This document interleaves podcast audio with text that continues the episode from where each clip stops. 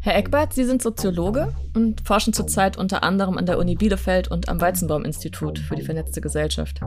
Das ist eben der Punkt, dass wir nicht nur gesehen haben, dass die Tendenz steigt, auch Racial Profiling zu betreiben in diesen ähm, Gebieten, sondern dass eben auch tendenziell die Verdachtsschwelle sinkt. Könnte man nicht sagen, das ist dann auch so eine Art Wissenschaftstransferproblem? Also wenn statistisch ermittelte, vermeintlich einfache Aussagen draußen in der Welt dann fehlinterpretiert werden müssen? Wie verändert sich das Anforderungsprofil? Also auch welche Kompetenzen müssen auch neu erarbeitet werden? Lässt sich das dann so ohne weiteres wieder zurückbauen, wenn man feststellt, wir wissen eigentlich gar nicht, ob Predictive Policing funktioniert? Das darf ja eigentlich kein Real-Life-Experiment sein, wobei man der Polizei dann zugucken kann, um dann nachher zu gucken in Ruhe, ja, ist das jetzt gut oder schlecht gelaufen. Dafür ist das einfach ein Bereich, der zu sensibel ist. Mit algorithmischer Datenanalyse Verbrechen verhindern, bevor sie passieren, oder zumindest rechtzeitig am Ort des Geschehens sein, um das Schlimmste zu verhüten und die Kriminellen zu fassen. Das ist in etwa das Versprechen, das Predictive Policing zu machen scheint. Man habe die Polizeiarbeit in ein neues Zeitalter gehoben, verkündete der hessische Innenminister Peter Beuth im Juli 2018 auf einer Pressekonferenz. Aber ist dieser Ansatz so revolutionär, wie es den Anschein hat? Was leisten Big Data und KI für die Ermittlungsarbeiten und wie verändert sich der Arbeitsalltag von Polizistinnen und Polizisten dadurch? Wie funktionieren die Technologien, die in der vorhersagebasierten Polizeiarbeit zum Einsatz kommen und wie kann man ihre Leistungen bewerten? Aber vor allem, welche Effekte hat es für die ganze Gesellschaft, wenn zur Bekämpfung von Kriminalität maschinelle Prognosen eingesetzt werden. Darüber wollen wir heute im Digitalgespräch reden. Wir, das sind Petra Gehring, Professorin für Philosophie an der Technischen Universität Darmstadt und Marlene Görger, Physikerin und Technikphilosophin am Zentrum Verantwortungsbewusste Digitalisierung. Natürlich führen wir auch heute das Digitalgespräch mit einem Experten für unser Thema. Es ist Dr. Simon Eckbert aus Bielefeld, er ist uns per Videokonferenz zugeschaltet. Hallo, Herr Eckbert, vielen Dank, dass Sie heute virtuell bei uns im CWD sind und herzlich willkommen. Vielen Dank. Hallo zusammen. Herr Eckbert, Sie sind Soziologe und forschen zurzeit unter anderem an der Uni Bielefeld und am Weizenbaum-Institut für die vernetzte Gesellschaft. In Ihren Arbeiten beschäftigen Sie sich mit den Effekten, die von Quantifizierung und Datenanalysen ausgehen. Unter anderem sind Sie am Projekt The Future of Prediction beteiligt, das von der EU und dem Europäischen Forschungsrat gefördert wird, Sie untersuchen dort die Auswirkungen von algorithmengestützter Vorhersage im Versicherungswesen, in der Medizin und bei der Polizeiarbeit. Mit dem Predictive Policing haben sie sich auch schon früher beschäftigt. 2019 veröffentlichten sie den Abschlussbericht einer Studie zu Technologien, die dabei eingesetzt werden und den Folgen, die das in der Praxis hat. Damit wir die Einblicke richtig einordnen, die wir heute in ihrer Arbeit gewinnen dürfen, sollten wir zunächst einmal klären, was Predictive Policing eigentlich ist. Das wird ja oft mit dem Science-Fiction-Thriller Minority Report in Verbindung gebracht. Solche Vorstellungen gehen aber wohl an der Realität vorbei, oder? Äh, das ist richtig, genau. Also es ist nicht so, dass Predictive Policing ähm, bzw. entsprechende Algorithmen aktuell schon in der Lage sind, wahrscheinlich werden sie auch nie in der Lage sein, das zu tun, wie es im Film Minority Report gezeigt wird. Also sehr präzise vorherzusagen, tatsächlich ja auch damit entsprechender visueller, filmischer Unterstützung, wie das dann passieren wird, wenn man nicht eingreift. Ähm, also diese Algorithmen werden nicht in der Lage sein, präzise vorherzusagen, wann genau welche Person in welcher Situation, wenn dann Personen umgebracht werden. Also es gibt auch personenbezogene Varianten, äh, die sind durchaus auch, glaube ich, kann man schon sagen, auf dem Vormarsch aktuell. Die bislang aber noch gängigen Verfahren beziehen sich auf raumbezogene Prognosen beziehungsweise raumzeitliche Prognosen. Und die sind eben auch nicht so präzise, dass die Polizei sich jetzt nur für ein paar Minuten an einen ganz spezifischen Ort hinstellen muss, um dann ähm, ganz entspannt den oder die äh, Täterin zu erwischen. Es geht immer um Zeiträume und, und Risikoräume. Es gibt zweierlei Ideen dahinter. Einerseits, dass äh, uniformierte, also sichtbare Kräfte dann verstärkt Patrouille fahren in diesen Gebieten und durch ihre Sichtbarkeit geneigte Täter und Täterinnen abschrecken. Das wäre sozusagen der, der präventive Ansatz. Und der eher repressive Ansatz wäre mit der Hoffnung verbunden, dass man diese TäterInnen in flagranti erwischt. Aber dafür braucht man eben Observationskräfte und wir sprechen hier eben um Zeiträume, um Risikoräume. Das äh, ist unglaublich ressourcenintensiv. da Observationen zu tätigen, die ja dann auch im Prinzip rund um die Uhr stattfinden müssten, über mehrere Tage in einem wirklich relativ großen Gebiet, also 250 Meter im äh, Umkreis beispielsweise. Und das würde also im Prinzip auch den eigentlichen Sinn von Predictive Policing, wie er eigentlich vor allem in Deutschland auch ja, unterstützt wird, zu widersprechen, was bedeutet, ähm, dass es eigentlich darum geht, mehr mit weniger machen zu können und relativ simpel eben dann mit verstärkten Patrouillefahrten in bestimmten Risikogebieten eben ja geneigte Täter und Täterinnen eben abzuschrecken.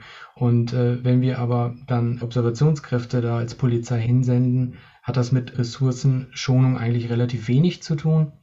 Und ich glaube, es macht auch Sinn, dass man das nicht tut, weil die Prognosen einfach nicht präzise genug sind und weil die Prognosen, ähm, ich glaube, das kann man auch sagen, nicht ja reliabel genug sind es ist einfach zu unsicher, ob da wirklich was passiert oder nicht.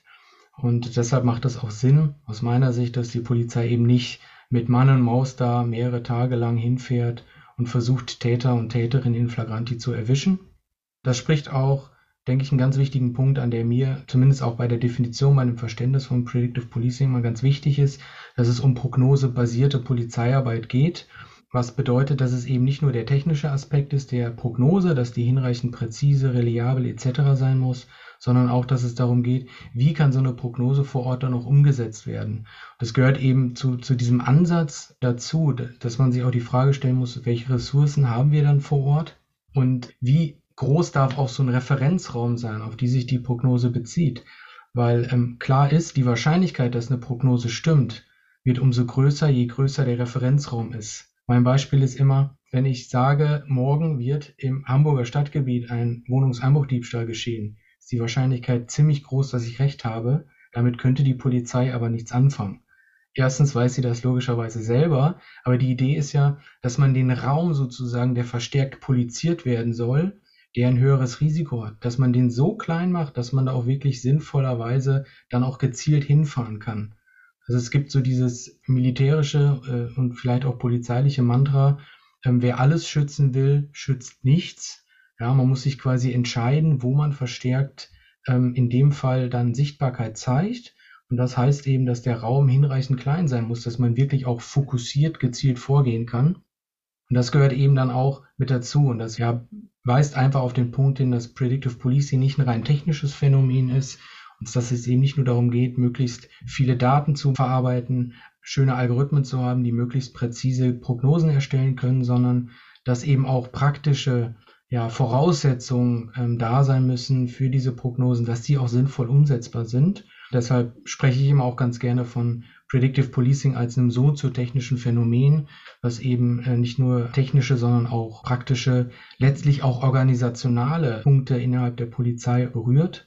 Wobei ich dazu sagen muss, natürlich auch wenn man sich nur die Prognosen anguckt, ohne die Umsetzung, auch das ist aus meiner Sicht schon soziotechnisch, weil natürlich die Daten, die den Algorithmen sozusagen vorliegen, in der Regel polizeiliche Daten sind, sprich auf polizeilichen Praktiken, Kontrollpraktiken beruhen, auf entsprechenden Selektionspraktiken.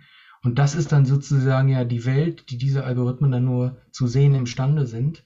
Und da sind wir ja auch ganz schnell bei dem Thema dann ähm, Verzerrung, Diskriminierung etc. Ähm, worauf wir sicherlich später auch noch zurückkommen werden. Genau, bevor wir zu den Daten kommen, frage ich nochmal nach, weil ich das sehr interessant finde. Was Sie beschrieben haben, läuft ja schon darauf hinaus, dass Präzision, möglichst hohe Präzision interessant ist, weil damit dann auch der Ressourceneinsatz überschaubarer wird oder jedenfalls planbarer. Auf der anderen Seite gibt es die Tendenz, die Sie am Anfang genannt haben, eine sehr kleinteilige Aussage, mag dann sehr präzise sein, weil sie eben sehr speziell ist, aber sie eröffnet dann vielleicht doch nicht vernünftige Handlungsmöglichkeiten, weil es dann wieder zu teuer wäre. Und ein Restrisiko bleibt, dass äh, die Aussage zu präzise war, sozusagen. Also äh, für einen ganz bestimmten Punkt eine sehr präzise Wahrscheinlichkeit, aber es folgt daraus eigentlich kein sinnvoller Ressourceneinsatz. Das heißt, es muss so eine Art mittleres Optimum gefunden werden. Habe ich das richtig verstanden? Ja, ich denke, so kann man das sagen, dass quasi es um Mittelweg geht zwischen einem, einem Raum, der, der hinreichend klein ist, dass man da sinnvollerweise gezielt reinfahren kann. Aber dieser Raum muss eben auch irgendwie so groß sein, dass die Prognose eben robust genug ist. Und ähm, es ist eben mit, mit aktuellen Technologien auch einfach nicht möglich, wirklich sich auf einen einzigen Wohnblock oder eine konkrete Wohnadresse zu beziehen. Dafür reichen auch einfach die Daten nicht aus, die zumindest Stand heute eben verarbeitet werden. Mit entsprechenden Zukunftsvorhersagen ähm, ja, tue ich mich vielleicht naturgemäß auf jeden Fall schwer, ob das vielleicht mal möglich sein wird, aber im Moment sind diese Prognosen, die, die sehr präzise sich auf einzelne äh, Lokationen beziehen, die sind einfach ja nicht reliabel genug. Und gleichzeitig, genau das ist der Punkt, müssen diese Gebiete aber bearbeitbar sein für die Polizei. Und letztendlich sind dann diese Risikoräume in ihrer Größe und Zeiträume in ihrer Länge tatsächlich Entscheidungen, die bestimmte Mittelwege da äh, implizieren. Um welche Delikte geht es denn dabei? Kann man das genau sagen? Das kann man sehr gut eingrenzen, in der Tat. Also vor allem ist es der Wohnungseinbruchdiebstahl, ähm, der da im Fokus steht. Ähm, das hat einerseits analytische Gründe, also es gibt ähm, relativ überzeugende empirische Studien, auch in verschiedenen Ländern, die das sogenannte Near-Repeat-Prädiktionsmuster, was eben benutzt wird, sehr ähm, gut bestätigt haben. Also das ist die Idee, dass ein professioneller Täter, eine professionelle Täterin, die, die seriell vorgehen, dass die dazu neigen, wenn sie erfolgreich zugeschlagen haben, in kurzer Zeit in räumlicher Nähe dieses ersten Deliktes nochmal zuzuschlagen. Und im Prinzip geht es darum, genau diese Folgedelikte zu detektieren. Und äh, dafür braucht man eben, was halt ganz attraktiv ist, relativ wenig Datenpunkte. Nämlich im Prinzip nur die Zeit und den Ort und ein paar Informationen, wie vorgegangen wurde bei dem Delikt. Beispielhaft bei dem ähm, System Precops, was sozusagen so das erste System war, was, was es in Deutschland gab, ähm, was auch bislang das einzige kommerzielle System ist, was in Deutschland vertrieben wird und was gleichzeitig auch Vorbild für die vielen Eigenkreationen ist, ähm, die es in anderen äh, Bundesländern gibt. Diese Software guckt eigentlich dann nur danach, ob es ein Profi war, der da eingebrochen ist oder eben nicht. Weil nur bei Profis wird von dieser Wiederholungswahrscheinlichkeit ausgegangen. Und das macht man dann unter anderem daran fest, ähm, wie der Modus operandi war. Also wurde mit dem Stein die Scheibe eingeschlagen. Da geht man davon aus, das macht ein Profi nicht, das ist zu auffällig. Das wäre dann ein sogenannter Anti-Trigger. Wurde das Fenster allerdings fachmännisch aufgebohrt, dann geht man davon aus, aha, das war wohl ein Profitäter. Und sobald im Prinzip kein Anti-Trigger-Kriterium vorliegt, geht man davon aus, dieser Einbruch wurde von einem Profi begangen und dann wird eine entsprechende Prognose dann weitergeleitet an die lokalen Polizeikräfte. Und äh, sobald eben ein Anti-Trigger vorliegt, beispielsweise Fenster wurde aufgeschlagen oder auch ein schönes Beispiel, es wurde was mitgenommen, was einerseits eigentlich nicht zu Geld zu machen ist, andererseits auch ziemlich sperrig ist, sprich auch sehr auffällig beim, beim Rückweg sozusagen. Das sind alles Sachen, wo man davon ausgeht, das macht ein Profitäter eigentlich nicht. Und ähm, so versucht man dann ja relativ simpel eigentlich auf analytischem Wege herauszufinden, okay, haben wir hier eine Wiederholungswahrscheinlichkeit oder eben nicht.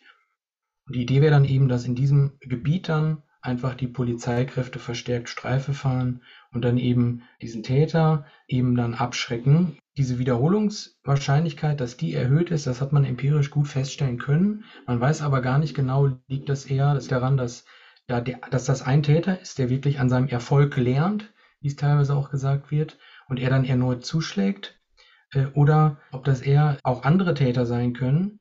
Und das würde dann darauf hindeuten, dass es um die Objekte, in die eingebrochen wird, dass es eher darum geht und dass dann verschiedene Täter sich das gleiche Ziel aussuchen. Also da gibt es sozusagen zwei Erklärungsmöglichkeiten. Das Interessante ist ja für Predictive Policing ist das eigentlich einerlei, weil da reicht es aus zu wissen, wir haben eine Wiederholungswahrscheinlichkeit, wir sollten da mal hinfahren und Täter und Täterinnen abschrecken. Wer dann tatsächlich abgeschreckt wird, ob es der gleiche Täter ist wie bei der ersten Tat oder nicht, ist dann für diesen Ansatz eigentlich egal. Könnte man sagen, äh, dass es ein Vorteil ist für Predictive Policing, wenn die Täter selber professionell und rational agieren, dass man gewisserweise die Planungskriterien äh, der Täter selbst dann auch nutzen und umdrehen kann in Prognosekriterien? Wenn das so wäre, wäre ja die naheliegende Frage, sind dann also sowas wie Spontantäter oder Spontantaten überhaupt nicht vorhersagbar? Oder gibt es da andere Strategien, die auch vorherzusagen? Genau, alle Prognoseansätze ähm, sind ja in irgendeiner Weise musterbezogen. Also es muss irgendein Muster geben, was man in den Daten dann findet, was man auf die Zukunft projiziert, um dann eine Prognose haben zu können. Aber in diesem Falle sind das sehr stark ja, theoriebezogene, ähm, sehr klar vorab definierte Prognosemuster und in der Tat ist es so, das Near-Repeat-Muster, das kommt im Prinzip aus einer Rational Choice Perspektive, die einfach davon ausgeht, die Täter und Täterinnen agieren streng rational. Und daraus ähm, ergibt sich überhaupt die Möglichkeit, bestimmte Annahmen deduzieren zu können, wie diese Täter und Täterinnen eben vorgehen. Und tatsächlich ist es so, wenn die bewusst sich anti-musterhaft verhalten, in Bezug auf das Near-Repeat-Muster, sprich immer nur einmal irgendwo zuschlagen, fallen die ganz schnell durchs Raster. Und ähm, ebenso spontane Taten, Beziehungstaten, Taten, die, die aus den Situationen heraus entstehen, die sind in dem Sinne nicht vorhersagbar, zumindest nicht unter Rückgriff auf diese Theorien. Und deshalb gibt es eben auch diesen sehr engen Fokus auf die Wohnungseinbruch-Diebstahltaten, die einfach in diesem Sinne stark musterhaft sind. Da hat man einen hohen Anteil an, an Profitäter und Täterinnen, die seriell vorgehen, aber eben weil sie Profis sind, in gewissem Maße zumindest rational vorgehen. Und ähm, Beschaffungskriminalität in diesem Sinne ist ähm, deutlich schwerer vorhersagbar, weil die Taten einfach viel impulsiver und unkoordinierter, in dem Sinne irrationaler passieren, zumindest mit diesen streng theoriebezogenen Ansätzen, die eben Rückgriff nehmen auf bekannte Kriminalitätstheorien, ist man nicht in der Lage, das zu prognostizieren. Die sind viel zu dynamisch. Wie gelangt denn das Ergebnis, das so eine Prognosesoftware dann erarbeitet hat, zum einen dann an die Streife, die das dann umsetzen soll in irgendwie einen Arbeitsauftrag und zweitens, was macht die Beamtin oder die Beamte mit der Information, hier ist jetzt ein Hotspot oder hier ist jetzt ein Risikogebiet? Ja, also es ist unterschiedlich geregelt, es ist relativ frei eigentlich, wie die lokalen Kräfte jeweils mit den Informationen umgehen. Also das, was ich gerade ähm, erläutert habe, diesen, diesen Analyseprozess, der findet in der Regel sehr zentralisiert statt, im Polizeipräsidium bei entsprechenden Kriminalitätsanalysten. Äh, und die geben das dann sozusagen weiter über einen E-Mail-Verteiler in der Regel äh, an die lokalen Kräfte. Und wie die dann damit umgehen, das, ja, das ist denen dann sozusagen mehr oder minder freigestellt. Wenn dann der, der Schichtleiter, die Schichtleiterin das dann ähm, bekommt, dann bespricht die das mit den örtlichen Kräften und je nachdem, was die für Ressourcen haben, was die für Aufträge haben, ähm, wenn die zum Beispiel auch in diesem betreffenden Gebiet dann schon eine Observation laufen haben, wird diese Prognose natürlich dann nicht umgesetzt.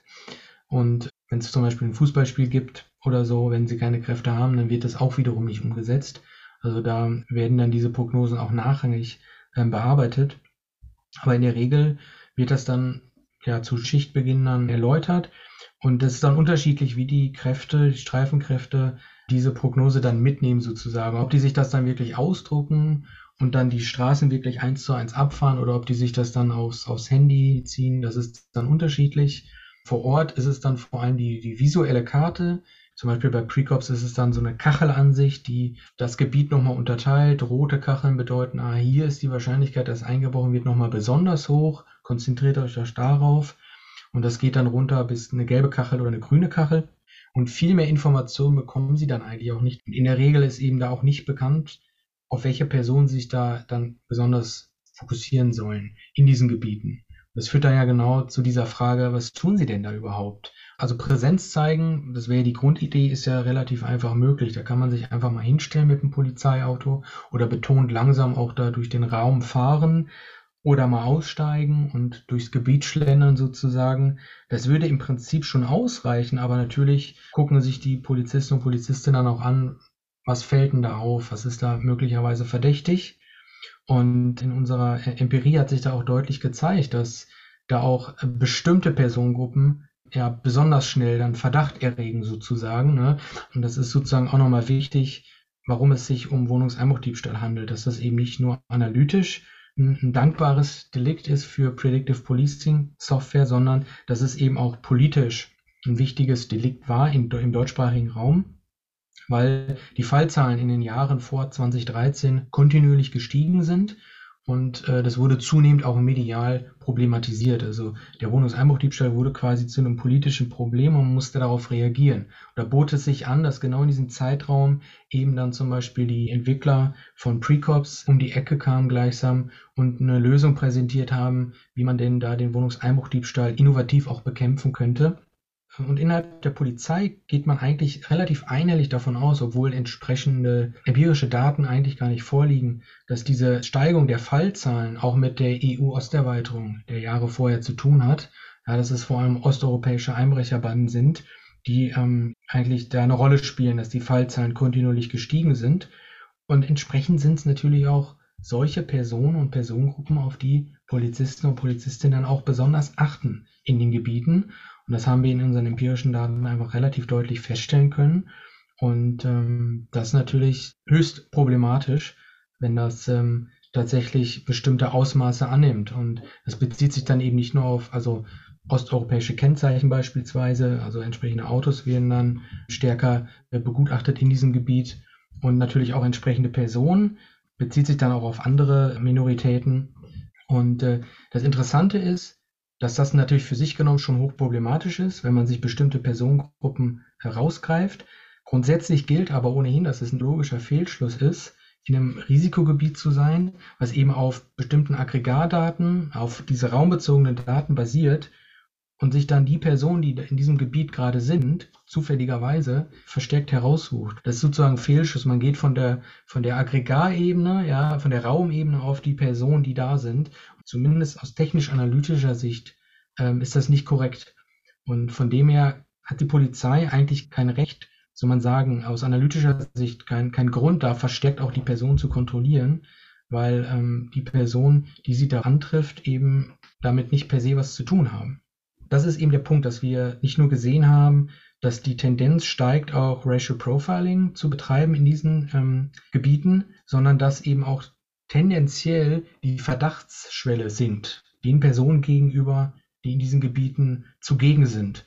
Und das sind beides Tendenzen, die ich als äh, problematisch erachte und die meines Erachtens auch innerhalb der Polizei noch nicht adäquat auch ähm, diskutiert wurden, weil man eher dazu neigt, zu betonen, dass man im Prinzip das Gleiche macht wie vorher, ja, nur eben jetzt mit algorithmischer Unterstützung. Aber aus meiner Sicht kann man klar sagen, das stimmt so nicht in dieser Pauschalität, weil sich schon auch die polizeiliche Tätigkeit ähm, qualitativ dadurch verändert. Deshalb habe ich das auch schon mal in einem Aufsatz in Beziehung gesetzt zu Gefahrengebieten. Das ist ja dann auch eine, eine rechtliche Figur, also in bestimmten Gebieten. Da geht es dann aber eben um chronische Kriminalitätsrisiken, die, die chronisch erhöht sind, wo dann die Polizei ja tatsächlich auch erhöhte Eingriffsrechte hat. Das ist aber rechtlich nicht der Fall in diesen Prognosegebieten.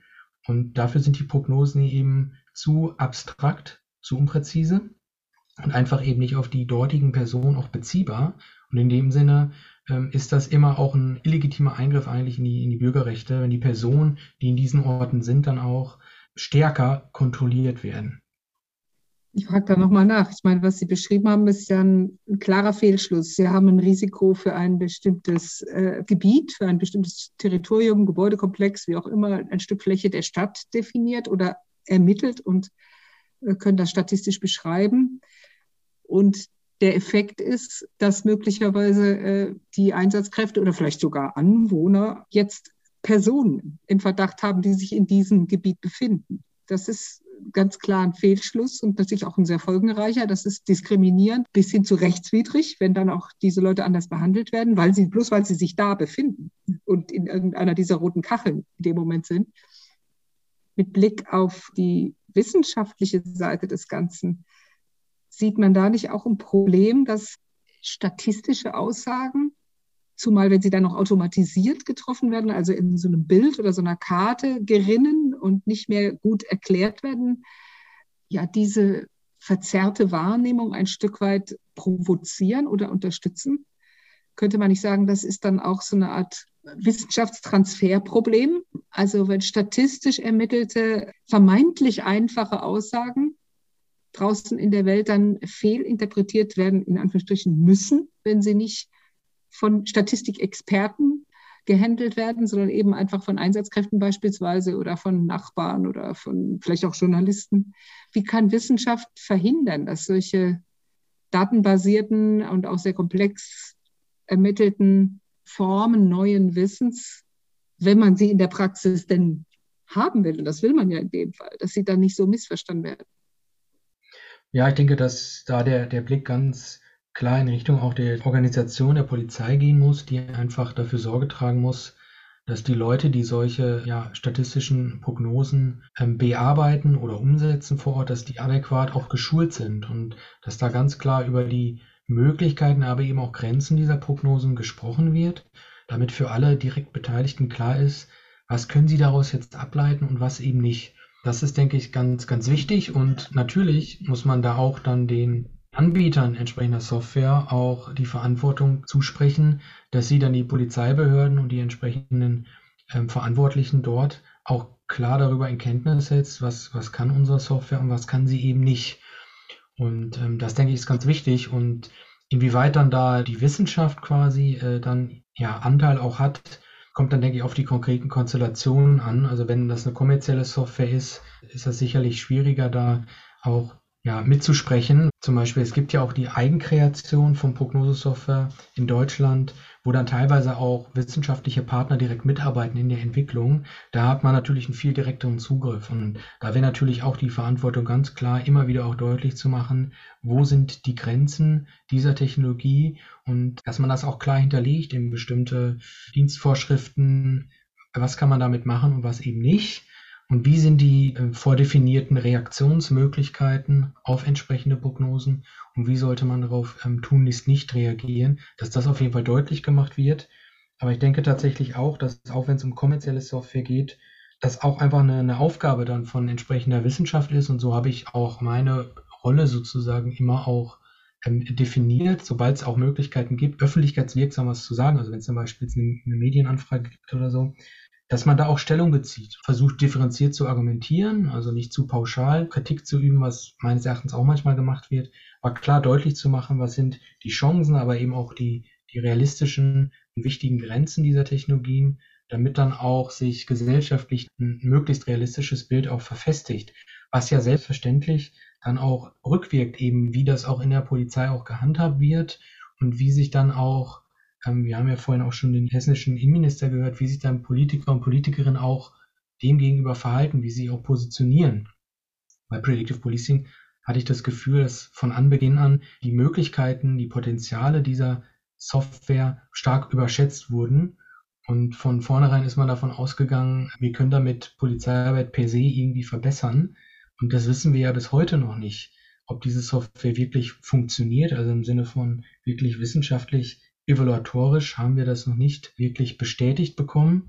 Und ähm, da hat das schon überrascht, dass sich dann einige Innenminister doch sehr klar von vornherein pro Prognosesoftware positioniert haben, so als wüssten sie schon, dass das äh, wunderbar funktioniert, äh, was aber einfach noch nicht der Fall ist. Und ich denke, das gehört auch immer auch mit dazu, dass teilweise die Polizei da auch, ich will nicht unbedingt sagen, im Blindflug agiert, aber Natürlich sieht man, kann man sich angucken, wie die Fallzahlen sich entwickeln. Und in der Tat haben sich die Fallzahlen sehr positiv entwickelt. Sie sind überall gesunken, tatsächlich auch in Gebieten und in Städten, wo keine Prognosesoftware angewendet wurde. Und ohnehin war oft Prognosesoftware Teil eines Mehrpunkteplans eigentlich. Man hat beispielsweise ohnehin mehr Polizisten und Polizistinnen auf der Straße gehabt oder hat verstärkt Schwerpunktkontrollen gemacht, also an größeren Überlandstraßen verstärkt Fahrzeuge auch kontrolliert. Es gibt eine positive Entwicklung, Fallzahlen im Wohnungseinbruchdiebstahl sind gesunken. Hat das aber was mit Polizeisoftware und Predictive Policing zu tun, ja oder nein? Das weiß man eben nicht. Das finde ich schon auch bemerkenswert, weil da eben, wie wir gerade schon auch thematisiert haben, gewisse Risiken mit verbunden sind. Ich denke, es stellt sich schon auch die Frage, inwieweit bestimmte Technologien auch mit ihren Chancen und Grenzen vorab ja evaluiert werden müssen, wenn die Polizei anfängt, sowas zu benutzen weil das darf ja eigentlich kein Real-Life-Experiment sein, wobei man der Polizei dann zugucken kann, um dann nachher zu gucken in Ruhe, ja, ist das jetzt gut oder schlecht gelaufen? Dafür ist das einfach ein Bereich, der zu sensibel ist. Und ich würde auch sagen, dass gerade auch digitale und, und algorithmische Verfahren da besonders ja, im Fokus stehen sollten, weil sie eben auch immer diese Aura auch der Objektivität und der Innovativität. Also das ist ja auch was, was äh, der Innenminister aus Hessen immer stark gemacht hat, dass ähm, das auch mit Innovation zusammenhängt und dass sie auch eine innovative Polizeibehörde sein wollen und das Predictive Policing, zumal da sie es dann auch selber äh, entwickelt haben, ein Tool ist, was sie als innovativ auch wahrnehmen. Und das, das schwingt sozusagen per se äh, mit dieser Software mit. Und das führt natürlich auch dazu, dass sie dann auch ja, intensiver angewendet wird und das verleitet vielleicht auch genau zu diesen Fehlschlüssen, die wir gerade besprochen haben. Wenn man jetzt mal in die Polizei intern schaut, wie verändert sich das Anforderungsprofil? Also auch welche Kompetenzen werden da neu abgefragt und müssen auch neu erarbeitet werden? Und ähm, lässt sich das dann so ohne weiteres wieder zurückbauen, wenn man feststellt, wir wissen eigentlich gar nicht, ob Predictive Policing funktioniert. Wir sehen aber Probleme und möchten es eigentlich dann doch nicht mehr haben. Wäre das dann eigentlich möglich, wenn sich es erstmal etabliert hat? Also ich glaube, dieser Zeitpunkt ähm, ist noch nicht erreicht. Also in, in, vielen Behörden könnte man das noch relativ einfach wahrscheinlich zurückbauen, weil das sehr ähm, kleine, ähm, konkrete Projekte waren. Hm, aber wenn ich jetzt überlege, in NRW zum Beispiel, das System Scala heißt das in NRW, das war vorher auch in ein Projekt eingebunden, was, was zeitlich befristet war, aber man hat währenddessen schon äh, unbefristete Stellen auch ausgeschrieben für, für Data Scientists. Und die sind natürlich jetzt auch erstmal besetzt und die Personen wollen natürlich auch irgendwas machen mit den Daten, die sie da bekommen. Von daher ähm, ist das tatsächlich teilweise auch, auch schwierig und ich glaube schon, dass man zu Recht von einem gewissen Hype sprechen kann, den es darum gab in den letzten Jahren. Der hat eben auch dazu geführt, dass die Verantwortlichen in der Polizei, also auch wirklich die höheren Führungskräfte, auch sensibilisiert wurden für ähm, vor allem die Versprechungen, die mit eben algorithmischer Polizeiarbeit zusammenhängen dass es schon zu einem anderen Klima auch, einem offeneren Klima gegenüber digitalen Tools geführt hat. Und deshalb sieht man eben auch eine mehr oder minder ganzheitliche Datafizierung auch der, der Polizei. Und ich würde das schon auch in Zusammenhang bringen mit eben diesem Hype um Predictive Policing. Also es gibt ein großes Programm, Polizei 2020 heißt das, wo das Ziel ist, dass im Prinzip alle Polizeibehörden in Deutschland deutlich einfacher Daten miteinander auch teilen können äh, auch in Hessen ja mit, mit Hessen Data, also diesem System, was auf der Gotham Software von Palantir, dem US-amerikanischen ja, Datenanalyseunternehmen basiert, ähm, sieht man eben, dass da verstärkt auch datenbankübergreifende Analyse und Recherche eigentlich das Ziel ist. Und da kommt Polizei 2020 ja genau recht, weil so ein System, was auf, auf Palantir Software beruht, braucht halt viele Datenquellen und heterogene Daten, sonst funktioniert es halt nicht. Und ähm, dieses System kann natürlich nicht jedes Mal irgendwie ein Formular ausfüllen oder verlangen, wenn man auf eine andere Datenbank zugreifen will. Dann macht das alles irgendwie keinen Sinn mehr. Deshalb ist es tatsächlich auch interessant, was da rechtlich in den nächsten Jahren noch passiert. Wir haben ganz ähnliche Entwicklungen jetzt in NRW. Da wird ein ähnliches System seit ein paar Monaten äh, implementiert. Ganz neu äh, in Bayern wird ein ähnliches System angeschafft. Das sehen wir sehr stark, dass ähm, ja, die Polizei verstärkt auf Daten zurückgreifen will, auch eben nicht nur für diese sehr fokussierte, selektive, präventive Arbeit, wie wir sie aus Precops-Zeiten sozusagen kennen, sondern eben auch ermittlungsunterstützend. Und äh, das birgt nochmal ganz neue Dynamiken und auch Risiken, die auch sehr interessant sind, weil, also ich konnte mir das mal mit angucken, wie das angewendet wird die Maschine hat gar nicht so einen großen Anteil oder der Algorithmus, wie ich vorher eigentlich dachte. Da wird sozusagen wirklich die, die menschliche Ermittlungstätigkeit unterstützt. Aber da werden bestimmte Entscheidungen eben auch der Polizisten und Polizistin bewusst irgendwie angeregt oder provoziert.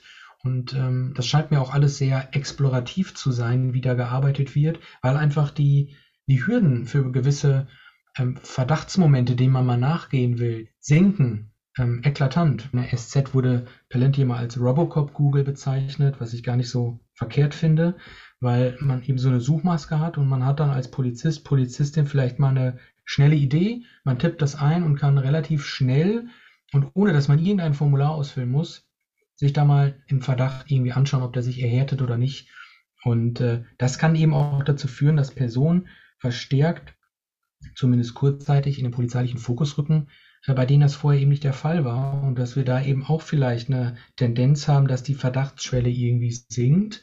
Also da entstehen nochmal ganz neue Dynamiken, aber das hat meines Erachtens alles damit zu tun, dass man einfach grundsätzlich in der Polizei ja den Versprechungen digitaler Tools gegenüber einfach empfänglicher geworden ist, weil man sich letztlich durch Predictive Policing da verstärkt mit beschäftigt hat. Vielleicht könnte man das auch als eine Art Kollateralschaden benennen, weil das ist sicherlich auch eine Entwicklung, die wird in dieser Form nicht mehr rückgängig zu machen sein, weil sie natürlich auch total dem entspricht, was sowieso allenthalben eigentlich gefordert wird. Die Polizei oder auch die öffentliche Verwaltung insgesamt, die muss digitaler, die muss moderner, die muss schneller, innovativer und effektiver werden. Und da passt das natürlich auch sehr gut rein. Vor dem ist das, denke ich, eine Entwicklung, die auf keinen Fall mehr aufzuhalten ist. Insgesamt, welche Rolle Predictive Policing im engeren Sinne dann da spielen wird, das ist tatsächlich noch nicht ausgemacht. Ich glaube schon, dass Predictive Policing in dieser Form auch immer Bestandteil der Polizeiarbeit bleiben wird. Wobei man auch sagen muss, dass sich das ein paar Jahre lang stark ausgebreitet hat und mittlerweile seit so ein, zwei Jahren ist so eine gewisse Konsolidierungsphase erreicht, weil eben auch, wie ich schon erwähnt habe, die Fallzahlen im Wohnungseinbruchdiebstahl eklatant gesunken sind. Und ich habe es aus einigen Bundesländern schon gehört, dass sie einfach auch gesagt haben, wir sehen aktuell gar keinen Grund, entsprechende Tools äh, neu zu implementieren, weil politisch ist der Druck einfach auch raus. Und dazu kommt ja auch, da sind wir auch wieder bei der statistischen Analytik, die dahinter steht. Teilweise sind die Fallzahlen so stark gesunken, dass man gar nicht mehr in der Lage ist, robuste Prognosen zu generieren.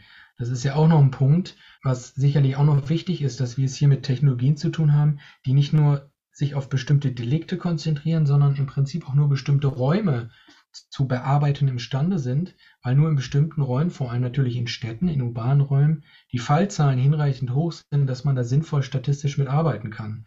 Und das impliziert eben auch ein gewisses Stadt-Land-Gefälle, was im Grunde auch erstmal der, ja, wie soll man sagen, universalistischen Aufgabe der Polizei widerspricht, dass sie natürlich grundsätzlich alle Bürgerinnen und Bürger gleich gut schützen soll vor kriminellen Risiken. Und das ist aber mit diesen Verfahren eben in der Form nicht möglich. Und das, denke ich, ist auch mal ein wichtiger Punkt, dass man sich nicht zu stark, zu einseitig auf solche Technologien verlassen darf, weil die eben nur bestimmte Sachen äh, können, ja, und äh, das hat bestimmte Implikationen. In dem Fall, dass ja solche Systeme eben im, im ländlichen Raum überhaupt nicht sinnvoll nutzbar sind. Ich muss jetzt doch nochmal nachfragen nach den Daten.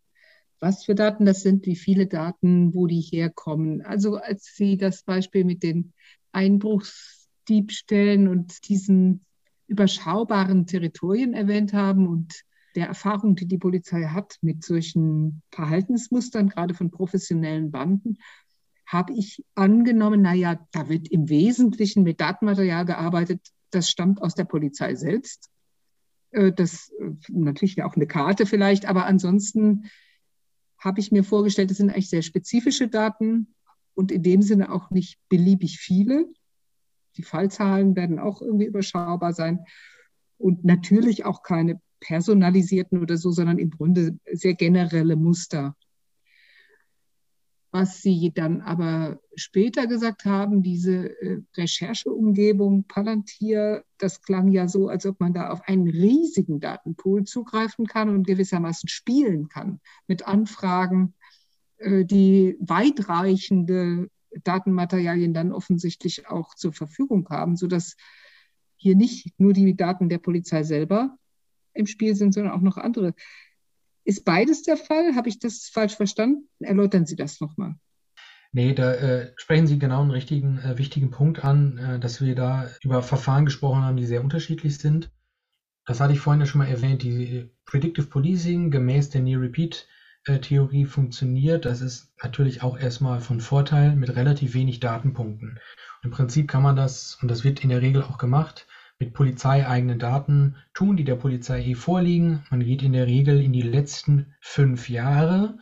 Ja, und nur die Taten eben im Deliktsbereich Wohnungseinbruchdiebstahl werden dann analysiert und anhand dessen werden dann bestimmte Gebiete auch schon vorab festgelegt, wo Near-Repeat-Delikte schon vorgekommen sind. Und teilweise werden dann auch nur diese Gebiete in einem Stadtgebiet dann von der Software überhaupt analysiert. Und im Grunde braucht man dann nur die Daten, wo fand die Tat statt, wann hat die stattgefunden, was wurde gestohlen und ja, was wissen wir zum Modus operandi. Das sind im Prinzip also wirklich nur ein paar Datenpunkte, die dann jeweils benötigt werden. Also es ist relativ datensparsam, aber das wird eben komplett auf den Kopf gestellt, wenn wir über Palantir Software sprechen, ähm, die ja auch nicht Predictive Policing Software im, im eigentlichen Sinne ist. Damit kann man eben viel mehr machen was ich vorhin schon mal erwähnte, vor allem Ermittlungstätigkeit auch unterstützen.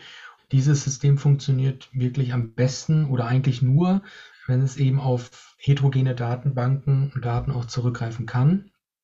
Und wie das dann jeweils möglich ist, ist dann natürlich immer eine rechtliche Frage. Ähm, tatsächlich kann man damit auch ähm, Social-Media-Daten abgreifen, die zumindest öffentlich zugänglich sind.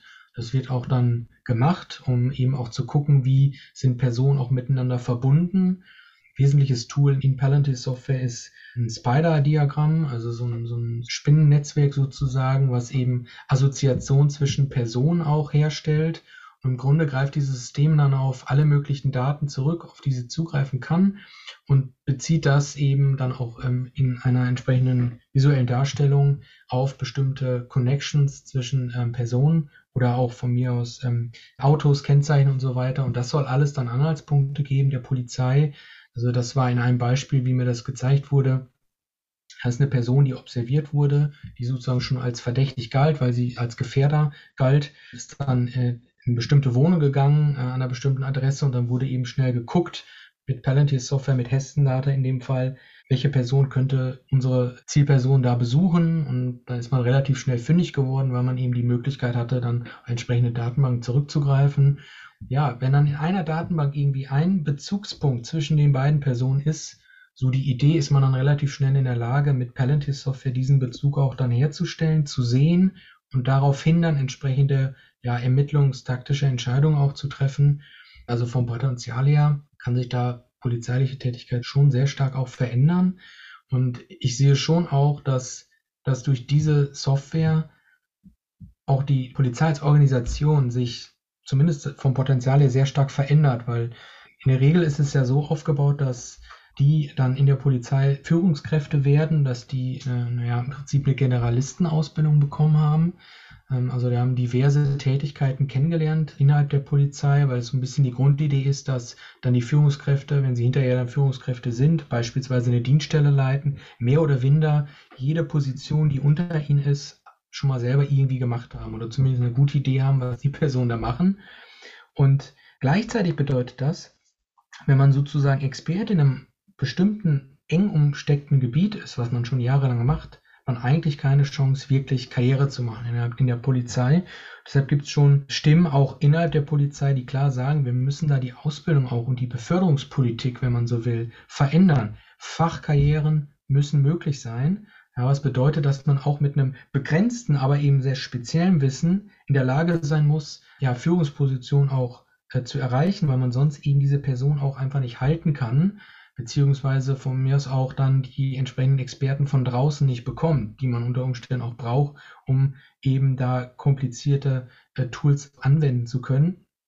Also da sehen wir schon so beide Entwicklungen. Einerseits habe ich gerade schon erwähnt, in NRW, dass dann eben in dem Fall äh, promovierte Personen auch von außen hinzugeholt werden, die einfach in der Lage sind, mit komplexen statistischen Tools umzugehen. Oder man versucht, da gibt es ein entsprechendes neues Projekt äh, der Polizei Hamburg, Berufsbild Kriminalitätsanalytik heißt das. Also man versucht, ja im Prinzip Rahmenbedingungen zu schaffen, ähm, die es dann Polizisten und Polizistinnen erlaubt, diese Tools dann später auch kompetent nutzen zu können.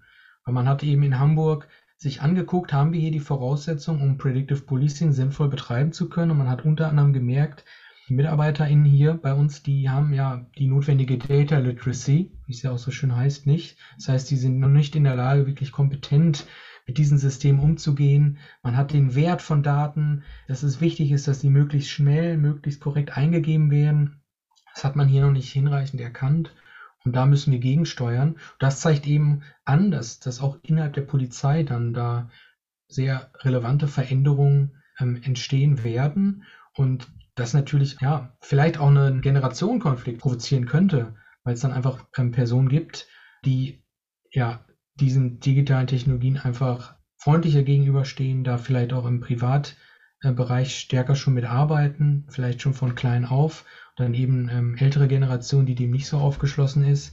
Das verändert natürlich dann auch Hierarchien und Hierarchien sind nicht ganz unwichtig in der Polizei und da bin ich sehr gespannt, wie sich das so in den nächsten Jahren auch entwickeln wird. Damit sind wir am Ende dieses Digitalgesprächs angekommen. Vielen Dank an Simon Eckbert für das interessante Gespräch und die faszinierenden Einblicke in seine Forschung. Beste Grüße nach Bielefeld. Vielen Dank auch an Ludger Fittgau für die Beratung und technische Unterstützung. Und wie immer, besonderen Dank an Sie, dass Sie auch diesmal wieder angeschaltet haben. Wir melden uns wieder in 14 Tagen mit der nächsten Folge Digitalgespräch, dem Podcast von CVDI, dem Zentrum Verantwortungsbewusste Digitalisierung.